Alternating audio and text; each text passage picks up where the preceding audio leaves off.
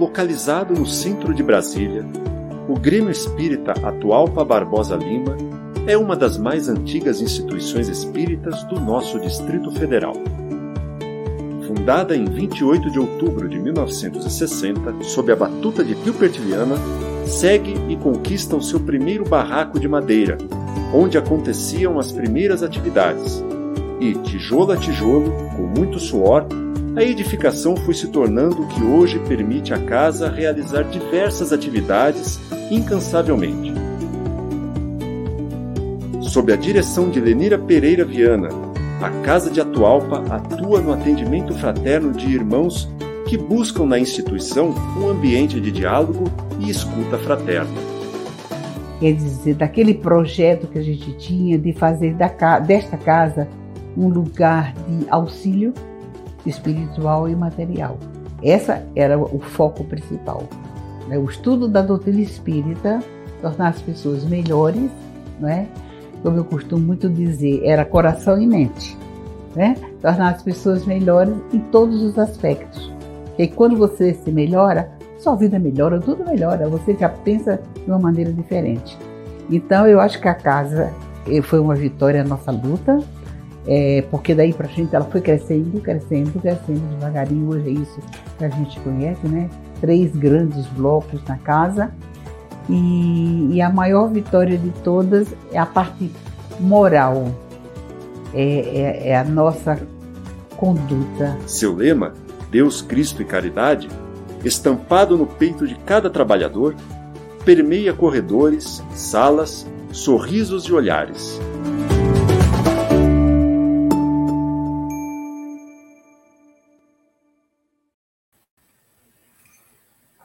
Bom dia a todos, sejam bem-vindos ao Grêmio Espírita Atual para Barbosa Lima. Ele tem sede em Brasília, Distrito Federal, Brasil. Nós transmitimos sempre aos domingos, 9 horas da manhã, a nossa palestra pública, que também era realizada no salão e durante a pandemia ficou somente por live. Nós também temos palestras às segundas e quintas-feiras, às 20 horas, com transmissão.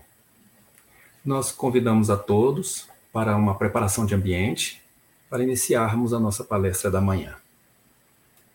Nós vamos ver Sarabande com o violinista Paulo César, amigo da nossa casa.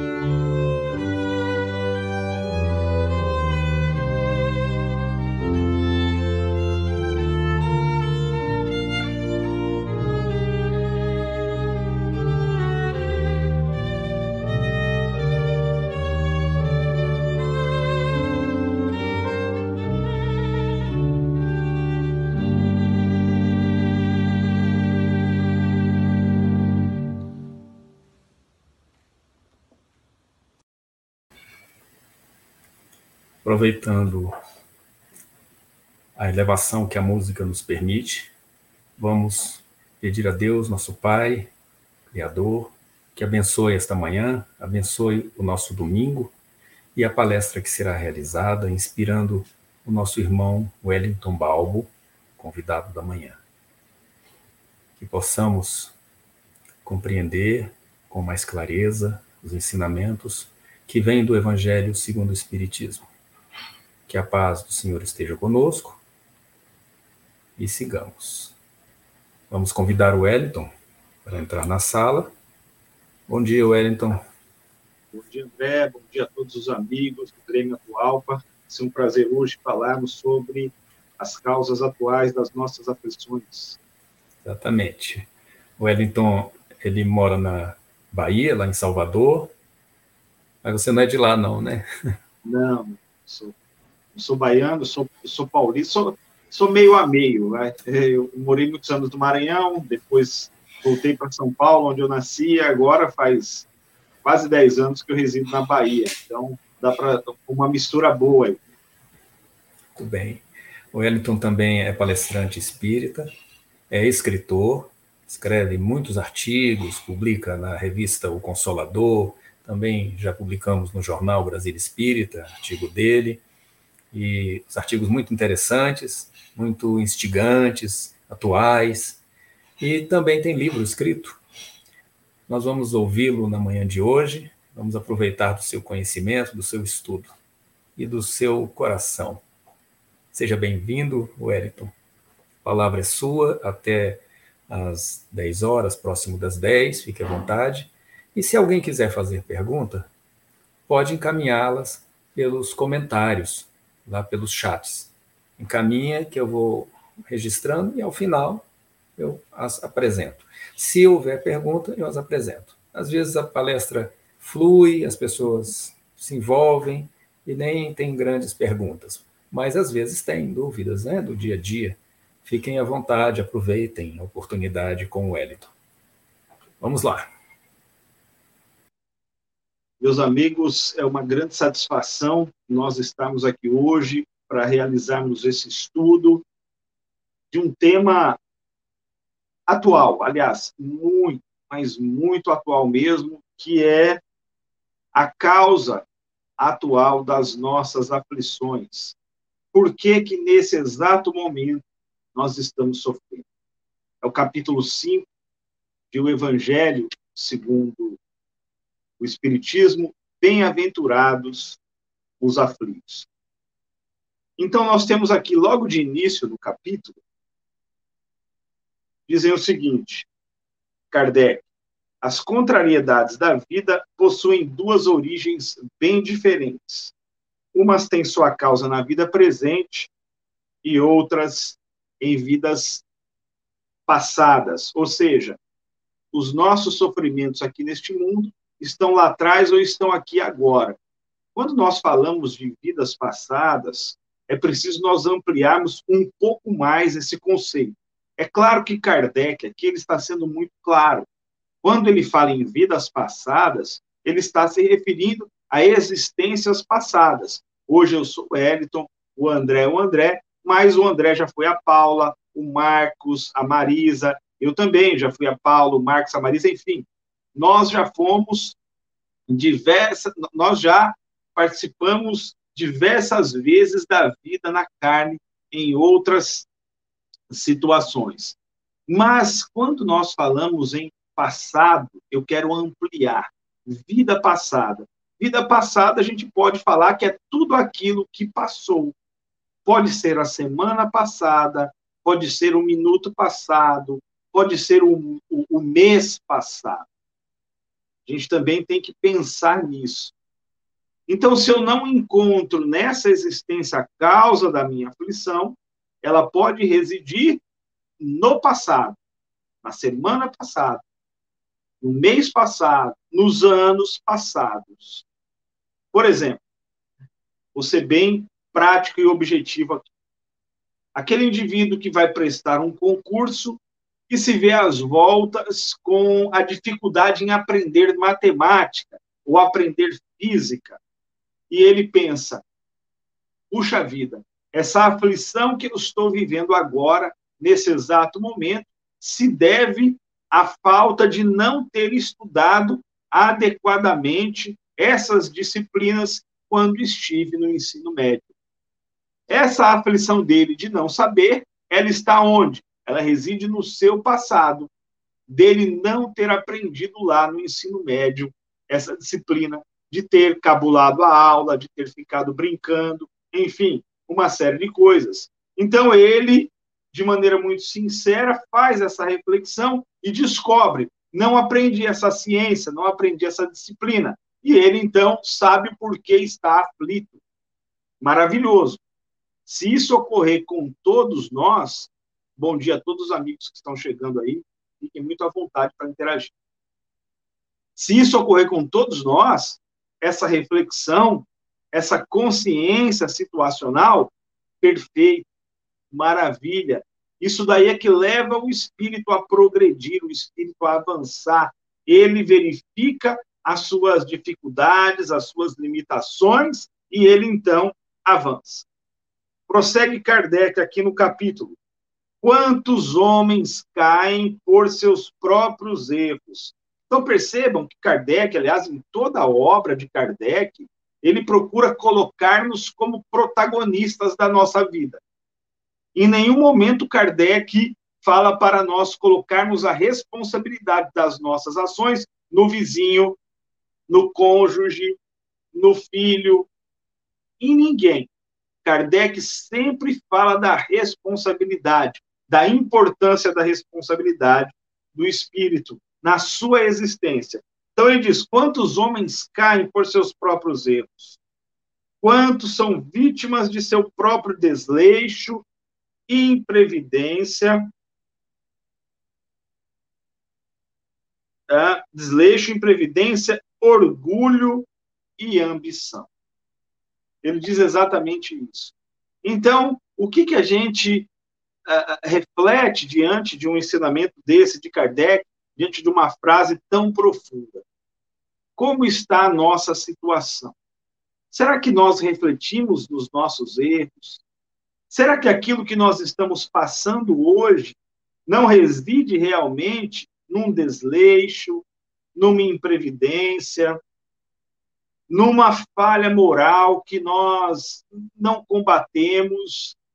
Imaginem, meus amigos, quanto sofre aquele indivíduo que é vítima da, do ciúme, por exemplo. Como sofre essa pessoa que é vítima do ciúme e não vai fazer um tratamento, e não faz uma reflexão de si mesmo, e não busca uma terapia. Um amigo meu outro dia comentava comigo que teve um ganho enorme de qualidade no seu casamento quando ele fez terapia. Indivíduo extremamente ciumento, sofria por 10, 15 anos ininterruptos por conta do ciúme doentio que ele tinha da esposa. Espírita, trabalhador, foi melhorar quando fez uma reflexão de si e compreendeu seus limites eu preciso de ajuda, eu tenho que me tratar. E buscou na terapia esse apoio e conseguiu vencer.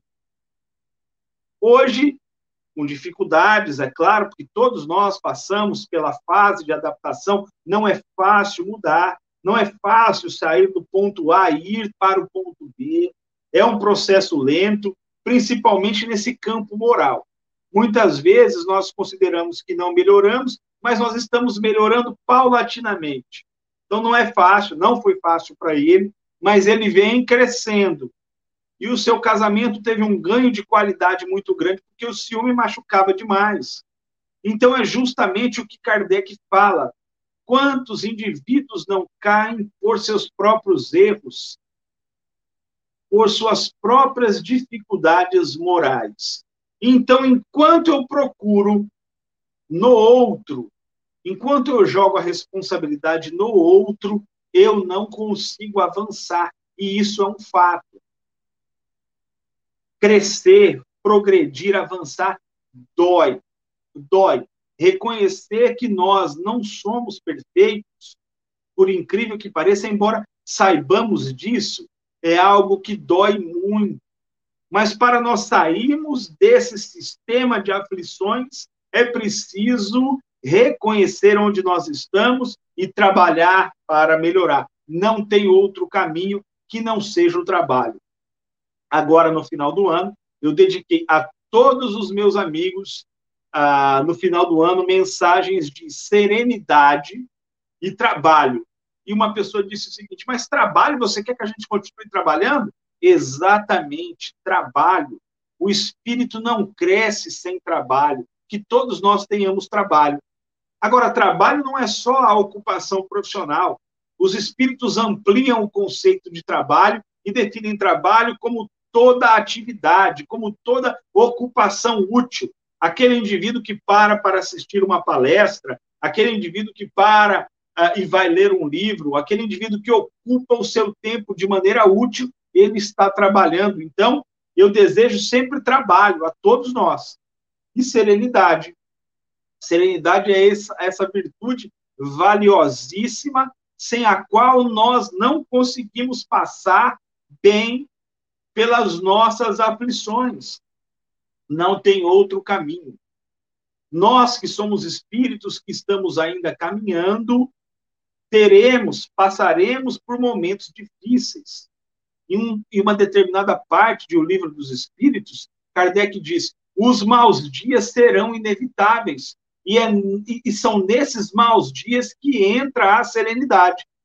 A serenidade é essa virtude que nos faz enxergar a vida de uma maneira um pouco mais leve, de dar um significado diferente para as nossas aflições, de compreender de fato a imortalidade da alma. As aflições que eu passo hoje, elas não são a minha vida, elas são o retrato de um pedaço, de um capítulo da minha vida. Então vejam vocês, meus amigos, hoje eu estou com 47 anos. Mas quando eu tinha 36 anos, eu tive três infartos, passei por uma cirurgia cardíaca, quase desencarnei, uma situação completamente difícil. Eu passei essa dificuldade por um ano e meio, um ano e seis meses, eu fiquei nessa luta. Isso reflete o que foi a minha vida? Não. É um retrato da minha vida. Eu não posso falar que do zero aos 47 anos, e falando só dessa existência, que do zero aos 47 anos, eu tive uma vida de sofrimentos. Não, eu tive períodos, fases, são retratos da existência que não significam necessariamente a vida do espírito. A vida do espírito ela é muito mais ampla, ela é muito mais profunda do que aquele um ano e seis meses que esse espírito, no caso eu, passou por aquela situação. Ah, ampliando isso para o horizonte da imortalidade da alma, uma existência de aflição é um pálido retrato na vida do espírito. E o que fica? Fica a experiência. É essa experiência que faz com que o espírito avance, com que o espírito progrida, com que o espírito elabore novas estratégias para poder passar por situações quando elas ocorrerem é isso que dá caldo, que dá essência, que dá cancha, que dá experiência ao espírito encarnado. São os problemas, são as dificuldades, são as horas de voo que o espírito tem que dão a ele essa condição. Entretanto, há um porém. Nós não podemos desconsiderar esse porém. É preciso entender o momento e extrair do momento aquilo que ele quer nos ensinar. Então, veio um momento difícil, veio a causa da aflição, e eu preciso refletir o que isso quer me ensinar, o que essa situação está trazendo para mim. O que ela está trazendo para mim? O que eu posso fazer para sair daqui desse momento como uma pessoa melhor, como uma pessoa que avançou, como uma pessoa que progrediu. Esse é o grande objetivo. Ontem, preparando esse tema, eu caí em O Livro dos Espíritos, Objetivos da Encarnação. E fui ler. Quais são os objetivos da encarnação? E os espíritos são muito claros quando eles respondem a Kardec. O espírito se instrui. Se você ler a obra de Kardec, você verificará que Kardec usa muito a palavra instrução. O espírito se instrui diante das lutas e dos combates deste mundo. É aí que o espírito ganha esse caldo que nós falamos anteriormente. Então, diante das dificuldades, dos problemas, dos percalços, das aflições, é que o espírito se instrui. Ele precisa passar por isso. E como nós falamos, essas aflições são um, um retrato da vida do espírito. E elas têm duas origens: existência passada, existência presente. Se eu não encontro nada no presente que justifique, mas eu tenho que fazer essa reflexão sincera, e nem sempre somos sinceros para fazer essa reflexão, porque dói. Se nós fizermos essa reflexão sincera e não encontrarmos nada no agora, a gente volta. Opa, peraí. Deve ser no passado. Agora, é preciso compreender também os conceitos que Kardec traz, e ter essa compreensão é fundamental para a gente avançar. Os conceitos que Kardec traz do que é um mundo de provas e de expiações. Ora, um mundo de provas, os testes virão. Os testes virão. O professor ensina, eu falo muito em matemática, porque eu sou professor de matemática, viu, pessoal? O professor ensina matemática e depois ele aplica um teste para, verificar se os alunos compreenderam tudo aquilo que ele disse, tudo aquilo que ele trouxe. Isso é um mundo de provas. Todos nós estamos sendo provados dia a dia, momento a momento, e o espírito não cresce sem as provas, que são diferentes de expiação, mas elas ocorrem. Prosseguindo aqui com Kardec. Quantas uni... Olha que coisa interessante que Kardec nos traz. Perdão. Quantas uniões infelizes, fruto do interesse ou da vaidade. Ora, por que aí a gente vai na obra de Kardec, olha como a obra de Kardec tem um encadeamento lógico perfeito. Quantos, é, é Quantas uniões infelizes, fruto do interesse ou da vaidade. E aí nós vamos lá no Livro dos Espíritos e Kardec diz o seguinte: a alma goza de uma felicidade muito próxima, estou contextualizando, tá, meus amigos? A alma goza de uma felicidade inenarrável, de uma felicidade muito grande, muito importante, quando ela encontra em seu caminho almas que gozam de afinidade junto a ela. Olha que interessante. Quando nós nos unimos àqueles que nós temos afinidades, nós experimentamos um pouco dessa felicidade que os espíritos que habitam mundos felizes vivem. Então, olha que interessante. Quando eu for me unir a alguém, verificar as afinidades. Eu tenho afinidade com essa pessoa, nós somos afins, nós temos interesses em comum. Porque se o interesse não é da alma, se ele não é puro, se ele não é genuíno, lá adiante a coisa complica.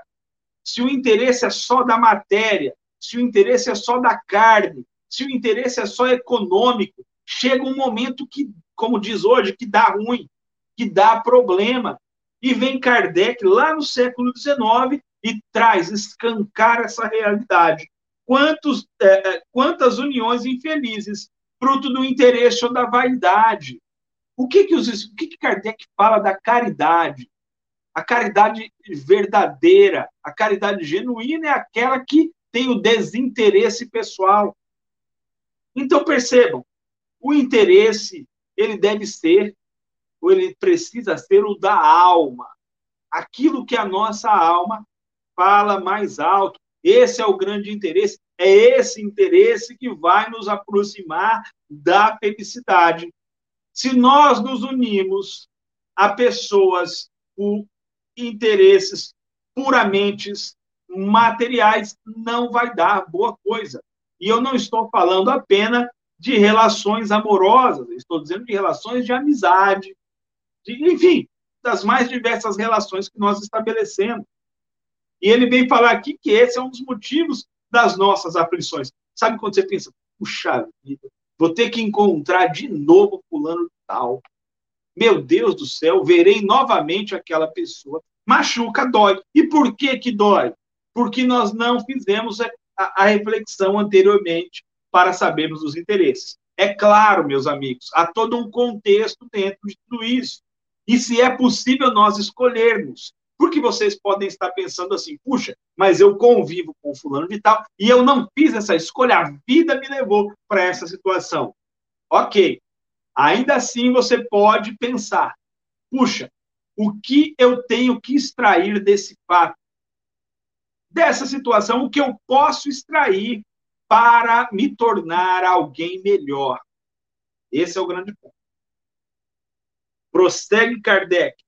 Quantos desentendimentos e disputas desastrosas. Olha como a gente vê isso no dia a dia. Desentendimentos e disputas desastrosas poderiam ser evitados com um pouco mais de calma e com menos melindres. Como a gente sofre por conta desses melindres. As pessoas não podem falar absolutamente nada para nós, nada, que nós já ficamos tocados, sensíveis demais, achando que aquilo foi para nos ferir, foi para nos machucar, quando é apenas a maneira daquela pessoa de se expressar, de ser. E nós ficamos melindrados com aquilo. Puxa, mas por que Fulano falou daquela maneira comigo? Ora, isso é um problema dele. É o jeito dele, é o perfil dele. Ele fala trazendo as experiências pelas quais ele passou. Por que, que eu vou me ofender com isso? Então, fazendo esse trabalho moral, eu evito essa causa da aflição. Eu não sofro. E olha quantas pessoas nós mesmos passamos por isso sofremos por conta desses desentendimentos, desses milindres. É preciso, como diziam aquelas pessoas mais antigas, desenvolver o couro de jacaré por meio das experiências. Não se melindrar tanto, ter um pouco mais de calma, um pouco mais de paciência, compreender o momento do outro. E isso é bom para quem? Para as pessoas que estão conosco? Também, claro, porque a nossa luz, ela ilumina quem está ao nosso lado. Mas é bom, sobretudo e principalmente, para nós, porque evitaremos as aflições, evitaremos o sofrimento, evitaremos perda de foco e perda de tempo. Enquanto eu fico sofrendo por algo que alguém me disse, eu não trabalho a minha melhora moral. Eu perco tempo. Eu fico muito focado naquilo e deixo de avançar. Eu poderia, por exemplo, estar aprendendo alguma coisa nova. Olha só, pessoal. Eu, eu tenho um pouco de dificuldade na ferramenta Excel, tá, do pacote Office da Microsoft. Um pouco de dificuldade no Excel. E, e, o Excel, eu que trabalho com, com, com, logística, com matemática, eu preciso do Excel, preciso não dominar o básico, eu preciso dominar profundamente essa ferramenta. E falei, meu Deus, e agora? O que, que eu faço? Ao invés de ficar reclamando, o que, que eu vou fazer? Tenho que fazer aulas para aprender essa ferramenta. Então, dediquei 50 minutos do meu dia a aprender as funcionalidades dessa ferramenta, eu preciso aprendê-la para o meu dia a dia. Ao invés de ficar reclamando, eu preciso, fiquei muito tempo falando, meu Deus, mas eu não sei, mas eu não sei. Quanto tempo eu perdi sofrendo, sendo que eu poderia ter aplicado esse tempo no aprendizado da ferramenta. Uma questão simples, do dia a dia, do cotidiano, mas que faz toda a diferença na nossa existência. Ao menos na minha fez uma, uma, uma, é, é, uma diferença brutal, porque eu não sei. Eu sei o básico. Eu sei que todo mundo sabe. Eu, mas, para a minha atividade, eu preciso saber de maneira profunda. Adiantou ficar reclamando todo esse tempo? Não. Eu poderia muito bem ter me organizado, como estou fazendo agora, ter me organizado e dedicado 50 minutos, 50 minutos, aquilo. A gente pode aplicar isso a tudo na nossa existência. 50 minutos por dia para aprender algo novo, uma ferramenta nova, para ler algumas páginas de um livro. Será que eu não tenho 50 minutos para dedicar a mim? Poxa, de 24 horas eu não tenho uma horinha, nem uma hora, 50 minutos para aplicar no meu desenvolvimento como espírito. Aí nós começamos a verificar o, o, o quão desleixada vai ficando a nossa existência. A gente passa muito tempo preocupado em resolver coisas que não são tão importantes para a realidade da alma. Claro, são importantes para o mundo exterior, são importantes porque a gente precisa, necessita, mas eu também tenho que dedicar esse cuidado à alma, esse cuidado a mim. Colocar essa luz em mim. É o que a gente fala da caridade. Como é que eu vou fazer algo que eu não sei? Como é que eu vou oferecer algo que eu ainda não conquistei? Como eu vou ensinar para os meus filhos uma ciência como a física se eu não sei, não sei nada, como é que eu vou ensinar para eles? É aquela velha frase que pode parecer clichê, mas é realidade. Ninguém dá aquilo que não tem. Agora, eu preciso dedicar um tempo para as questões do espírito, as minhas questões. Isso é fundamental. Deixo como dica uh, o, o, texto chamado O Dever, que está em O Evangelho segundo o Espiritismo, que foi ditado pelo espírito Lázaro. Logo no início desse texto, o Lázaro diz que o dever primordial que o indivíduo tem, em primeiro momento, é com ele. Ele só vai conseguir atender bem ao outro, fazer aquela caridade tão decantada pela doutrina espírita, quando ele atende a si. E ele vai desenvolvendo o texto. Não vou aqui falar sobre o dever, deixo para vocês depois abrirem e lerem, fazerem as suas próprias reflexões. Olha um outro ponto que Kardec toca. Quantas enfermidades resultam da falta de moderação e dos excessos de toda ordem. Puxa vida, a gente adoece por conta dos excessos. A gente sofre por conta dos excessos. Será que eu não poderia ter maneirado um pouco naquela feijoada? Será que ao longo da minha existência eu não poderia ter sido um pouco mais comedido nas coisas que eu disse? Puxa vida, hoje ninguém me telefona, hoje ninguém procura saber de mim. Por que será? Será que eu não poderia ter sido uma pessoa mais calma, mais paciente, mais compreensiva? Puxa vida, eu estou passando por essa situação. Será que eu não poderia ter me controlado um pouco mais? É, são esses pontos que Kardec coloca aqui para. Quantas enfermidades resultam da falta de moderação e dos excessos de toda ordem. Ou seja, nós damos vazão a todos os nossos desejos, saciamos a todos eles e depois reclamamos: puxa, estou doente. Onde está a causa? A grande questão é: onde está a causa dessa enfermidade? Onde ela reside? Quando tudo começou? A gente fica preocupado em solucionar o problema aqui, ok, bacana, solucionamos o problema, o problema tem que ser solucionado, senão vira bola de neve, mas não fazemos a reflexão mais sábia, que é retornar ao passado e tentar buscar a origem daquela aflição. A origem daquela aflição. Então vamos lá, vou citar um exemplo, outro exemplo pessoal. Eu estou hoje com 47 anos e já falei para vocês que por volta dos 35, 36 anos tive três infartos. Onde reside esse problema? Onde? Qual foi a sua causa? a minha família tem um caso muito sério de hipercolesterol. O LDL, o ladrão, o colesterol ruim, ele é altíssimo. E no meu caso, ele não foi cuidado desde criança. Não foi cuidado. Isso foi se acumulando ao longo dos tempos e desembocou nesse problema. O meu irmão, com a, mais novo do que eu, com a mesma idade, 36 anos, a mesma idade que eu tinha, também teve infarto. Ora, vamos solucionar o problema. Fizemos a cirurgia cardíaca, ok. Agora vamos ver os nossos herdeiros genéticos. Vamos fazer os exames e vamos acompanhar. Meu filho, por exemplo, tem hipercolesterol e toma remédio desde os 10 anos. O colesterol agora está controlado, está bacana, está show, e vida que segue. E vida que segue. É importante você voltar na causa daquilo e sanar. Porque senão o problema ele vai se repetir.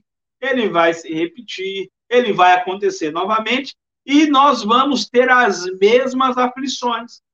Nós não vamos passar por aflições diferentes, por experiências diferentes, porque elas vão se repetir e são necessárias que se repitam até que o espírito aprenda. Kardec avança. Quantos pais tornam-se infelizes por causa de seus filhos? Vocês dirão assim, poxa, mas Kardec está jogando a responsabilidade no filho? Vamos, vamos prosseguir aqui na leitura. Por não terem combatido suas más tendências desde a infância. Atenção àqueles que são pais, nós somos pais. Estude o seu filho. Na infância, ele começa a apresentar traços da personalidade. E ensine, e eduque, e combata. Ele é mais egoísta, ele é mais vaidoso. É claro que tem uma série de questões que envolvem as crianças, mas nós, se nós formos sinceros, nós conseguiremos identificar as dificuldades que os nossos filhos têm. E aí a gente pode educar. A gente pode educar. E se ele prosseguir cometendo esses equívocos, já não é um problema nosso. A nossa consciência nos tira, nos livra desse sofrimento. Por indiferença e comodismo, deixaram crescer neles, nos filhos, o orgulho, o egoísmo, a tola vaidade, que ressecam o coração mais tarde, ao colherem o que semearam, ficam, ficam espantados e aflitos com a falta de respeito e a ingratidão dos filhos. E eles pensam: onde foi que eu errei? Puxa vida, mas eu fiz tudo para esse rapaz, para essa moça, e agora ele me sai com essa, ele é um ingrato, ele não reconhece nada daquilo que eu fiz? Ora, pode ser, é claro que eu não vou fechar a questão, pode ser que nós tenhamos dado tudo no campo material e esquecido de dar no campo moral. Esquecido de corrigir um probleminha que aconteceu lá na infância. Aproveito para contar uma coisa para vocês que me marcou. Eu estou com 47 anos, isso aconteceu quando eu tinha 7. Eu faço aniversário em março e o meu irmão em maio. Eu nasci em 75 e ele em 79. Habituou-se na minha casa, nos aniversários de cada um, o outro receber o presente. Meu irmão aniversariava, eu também recebia presente. Ele recebia um presente mais legal, mais bacana, aniversário dele, e eu recebia um presente mais simples, mas recebia. E vice-versa. Quando um dia, morava em Imperatriz, no Maranhão, quando um dia meu irmão aniversariou e eu não recebi, eu tinha sete anos, em 1982. Eu não recebi o presente no aniversário do meu irmão. E aquilo me deixou muito chateado, uma criança. E eu fui indagar a minha mãe, mãe, por que, que eu não recebi o presente? E a minha mãe me deu uma lição que eu nunca vou me esquecer. Ela disse o seguinte: meu filho, este é o momento dele. O seu vai chegar. O seu chegará. Enquanto o meu não chega, Ora, enquanto o seu momento não chega, você vai para a arquibancada e aplaude o momento dele e torce por ele. E não estabelece essa competição nefasta com ele. É claro que não foram com essas palavras, eu estou contextualizando, mas a história foi a essência da história foi essa. Aprendi com aquilo que todos nós temos no nosso momento. Não sofri mais. Era uma causa de aflição para mim. Aquelas palavras da minha mãe me tocaram profundamente. Cada um tem o seu momento. Combateu em mim o vírus da inveja. Combateu em mim o vírus da inveja. E eu não. E foi bom para mim, porque eu não sofri mais por, por naquela data não receber presente. Ah, é o momento. Eu entendi, uma criança, eu entendi. Ah, é o momento dele. Vou para a arquibancada e aplaudo. Ah, o meu momento vai chegar. Ele vai para a arquibancada aplaudir. Assim é na vida. O colega recebeu a promoção? Aplaude. Aplaude a promoção do colega. A filha do amigo se formou? Aplauda. Aplauda, é o momento dele. O seu momento também vai chegar. E bacana, você não sofre porque o outro tem. Você elimina o vírus da inveja e é bom para quem? Para você. É bom para você. Você não só causas atuais das aflições. Não sofri mais. Foi uma conversa que me ajudou a não mais sofrer por conta daquela situação. Perfeito, bacana, legal. Nota 10. Olha que bom. Uma simples conversa que minha mãe teve comigo me eliminou aí quantos anos de sofrimento porque eu não ganhava um presente. Pode parecer uma coisa pequena, mas é importante a gente dar atenção para essas coisas pequenas. Não estou dizendo perder o foco em coisas que não são relevantes. Aí também eu treino o discernimento, né? Aprender a discernir o que é importante, o que não é importante, por aí vai. Na maioria das vezes, diz Kardec, Todos os males que fazem o homem sofrer pelo coração têm sua origem no mal proceder. Ao examinar a sua consciência, talvez ele possa dizer: se eu tivesse feito ou deixado de fazer tal coisa, não estaria agora nessa situação. E isso é muito bom é muito bom, porque nós temos a imortalidade, a eternidade pela frente. Espíritos imortais, identificamos o erro, corrigimos a rota e seguimos adiante. Ter essa ideia também é fundamental, porque senão eu fico sofrendo demais naquele ponto. Corrijo a minha rota e sigo adiante. O homem normalmente, diz Kardec, é o autor de seus próprios infortúnios. Mas, em vez de reconhecer isso, acha mais fácil e menos humilhante para a sua vaidade. Kardec fala muito nessa questão do orgulho e da vaidade. Colocar a culpa na sorte, na providência ou na sua má estrela. Quando, na verdade, a má estrela é a sua própria negligência. Sabe aquele indivíduo quando vem e fala assim: ah, eu acho que meu karma é esse. Será realmente que é? Será que não está faltando investir um pouco mais? Será que não está faltando trabalhar um pouco mais? Será que não está faltando um pouco mais de zelo, de carinho, de atenção na sua própria existência para corrigir esses problemas? Esse é o grande ponto.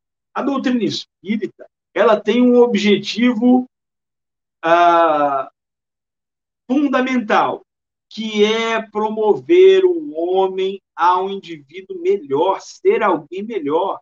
O ponto moral que Kardec traz é isso que a gente deve ressaltar no Espiritismo.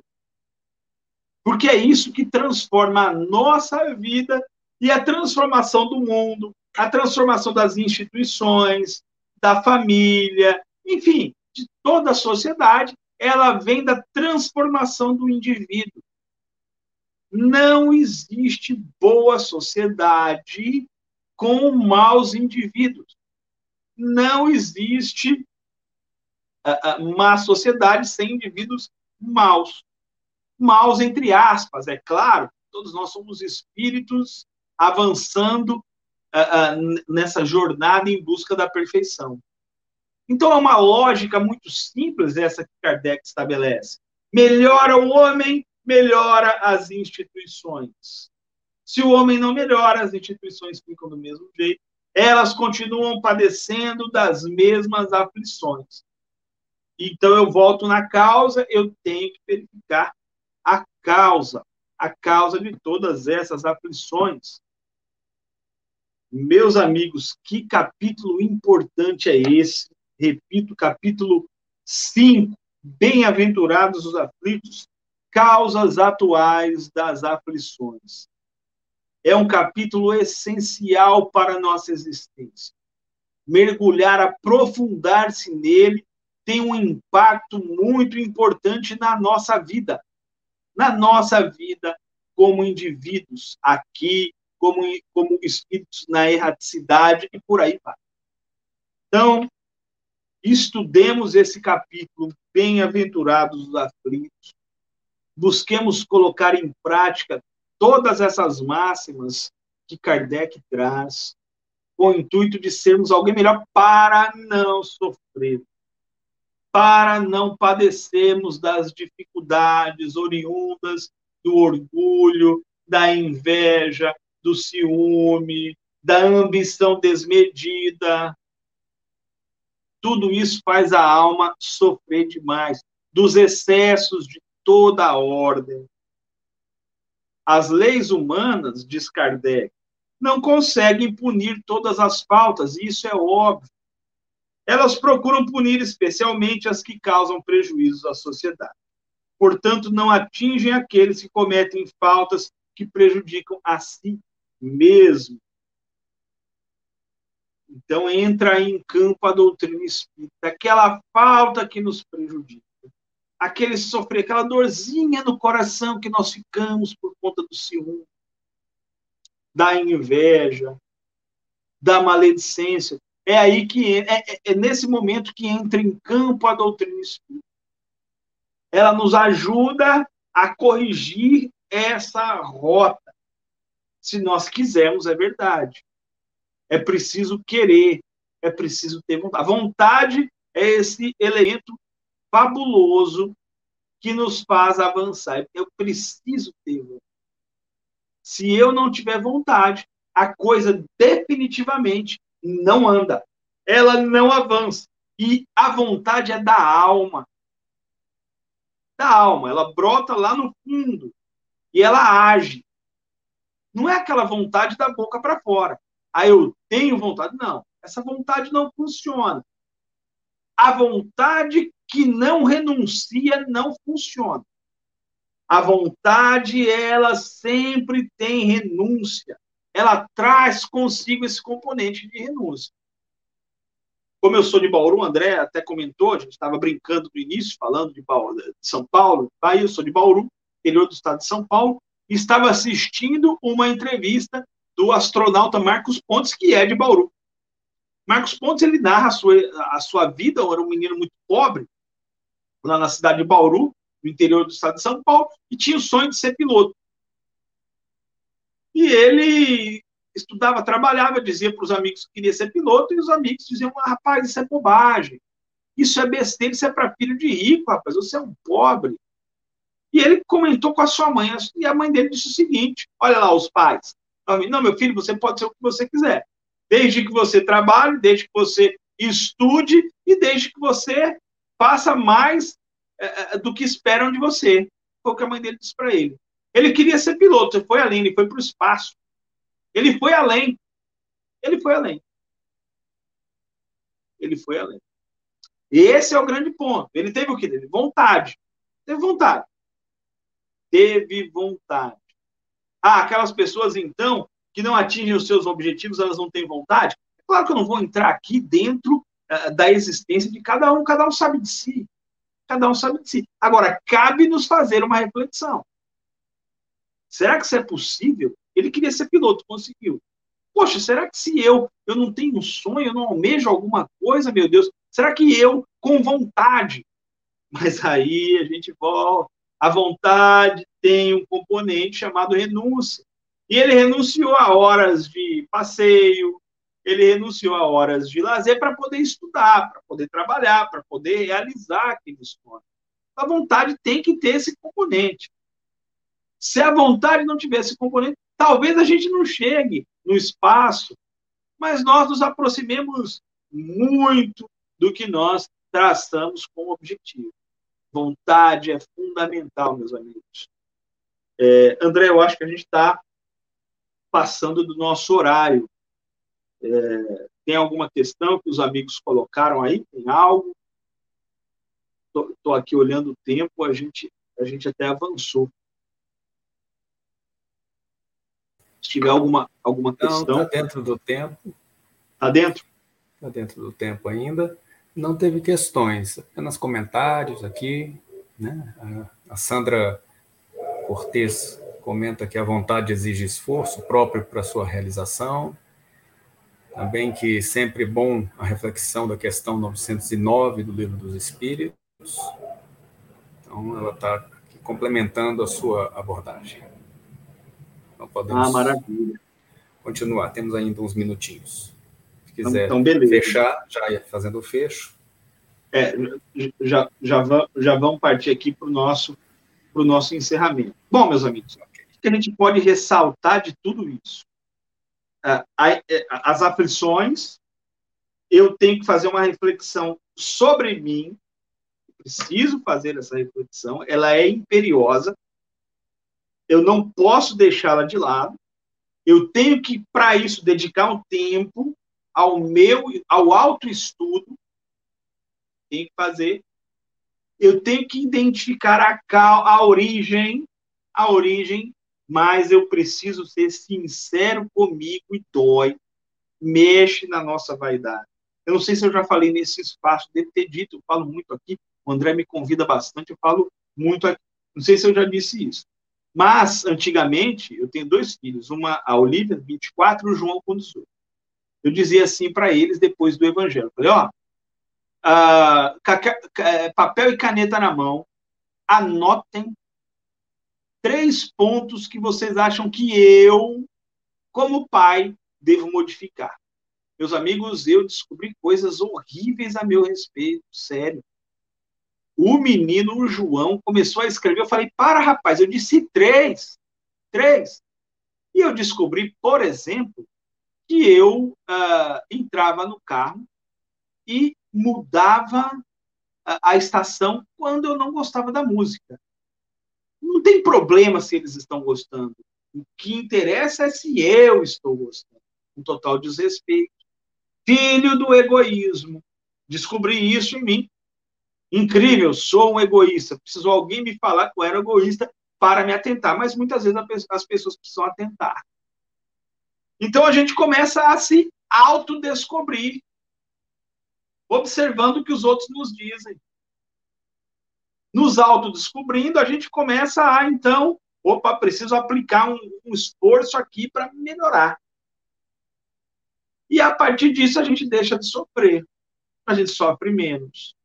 A gente tem menos inveja, a gente tem menos ciúme. Olha, eu, eu, tinha, um, eu tinha um ciúme terrível da minha esposa. Minha esposa uma mulher lindíssima, tinha um ciúme danado dela, consegui vencer esse ciúme, não só aquele amigo da história, aquele amigo é o tá?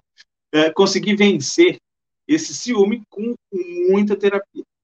Fiz bastante terapia, me ajudou muito, mas me ajudou muito, porque estava me prejudicando. Estava não prejudicando a ela necessariamente, estava me prejudicando porque eu sofria. Eu sofria muito. Às vezes nem manifestava o sofrimento, mas aquilo ultimamente me fazia sofrer. Então é preciso mergulhar nas causas, e às vezes uma terapia faz bem. Então esse é o grande objetivo do espírito aqui, para que ele deixe de sofrer por essas, por essas questões tolas do dia a dia, ele tem que se estudar. Tem que se, não, não tem outro caminho. É estudo e trabalho. O estudo é um trabalho por si, mas não tem outro caminho, meus amigos. Eu eu deixo essa mensagem para a gente aqui hoje, essa mensagem do autoestudo para a gente uh, tentar compreender onde estão as causas das nossas aflições e aí trabalhar. E aí trabalhar, trabalhar de maneira ferrenha para que essa aflição não mais se repita. Ela não mais se repita. Foi muito bom estar aqui com vocês hoje, um prazer muito grande. Agradeço o André novamente pelo convite. Eu, eu, eu já estive aqui com vocês várias vezes e, e, é sempre muito gostoso, sempre muito bacana. É, são essas maravilhas que a tecnologia nos permite, imagina, né? Eu aqui em Salvador, vocês em Brasília, gente, em todos os lugares né, mais diversos e a gente poder interagir, a gente poder trocar essa ideia, a gente poder estudar um pouco mais a doutrina espírita. Na época de Kardec não havia isso, mas na nossa época há.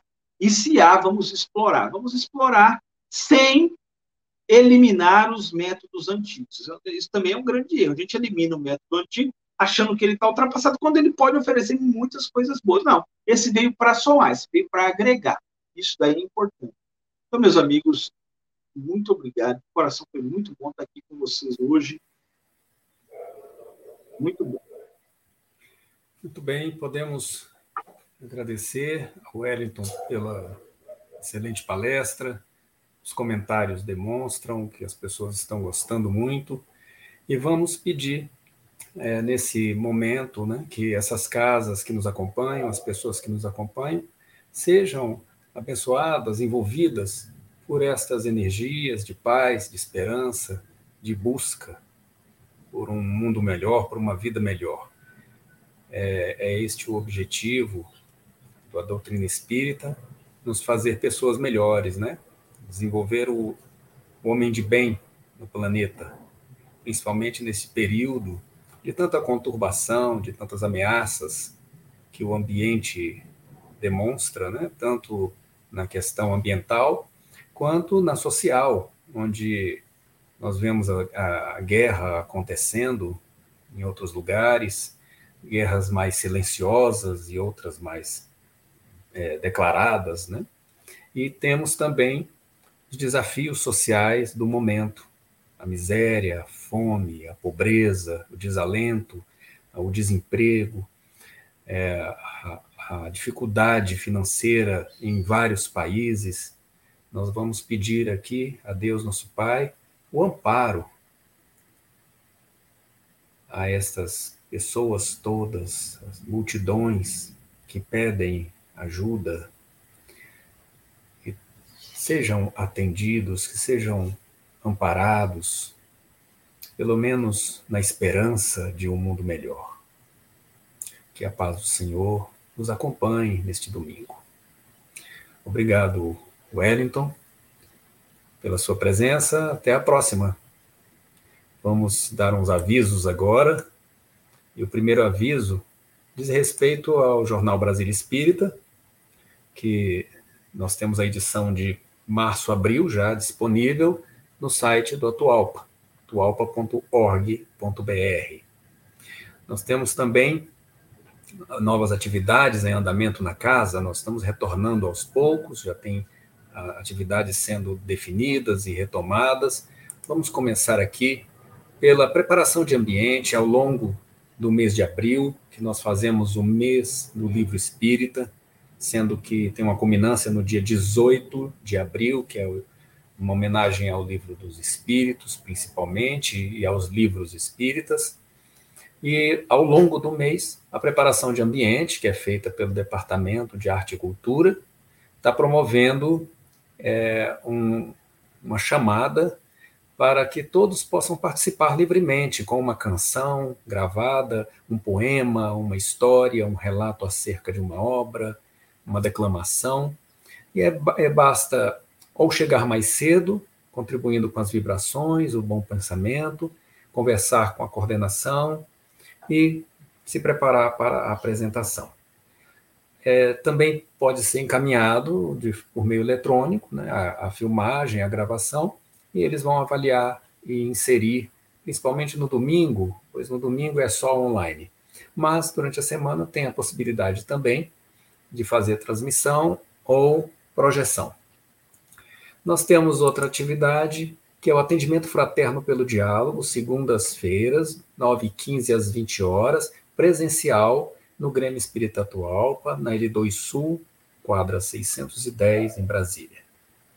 Aqueles que tiverem interesse de um atendimento presencial, pode nos procurar neste horário e às segundas-feiras para conversar, para ter um atendimento específico e um encaminhamento espiritual. A reunião de irradiação na nossa casa, ela ocorre às quartas-feiras, das 18h45 às 19h30. É uma reunião de irradiação. Você deve, então, entrar pelo Google Meet no atualpa.org.br barra reunião traço irradiação ou irradiacal, né? não tem acento né? No, no endereço. Fica aí o nosso convite e o nosso agradecimento pela sua presença na manhã de hoje. Que a paz do Senhor esteja conosco. Bom dia.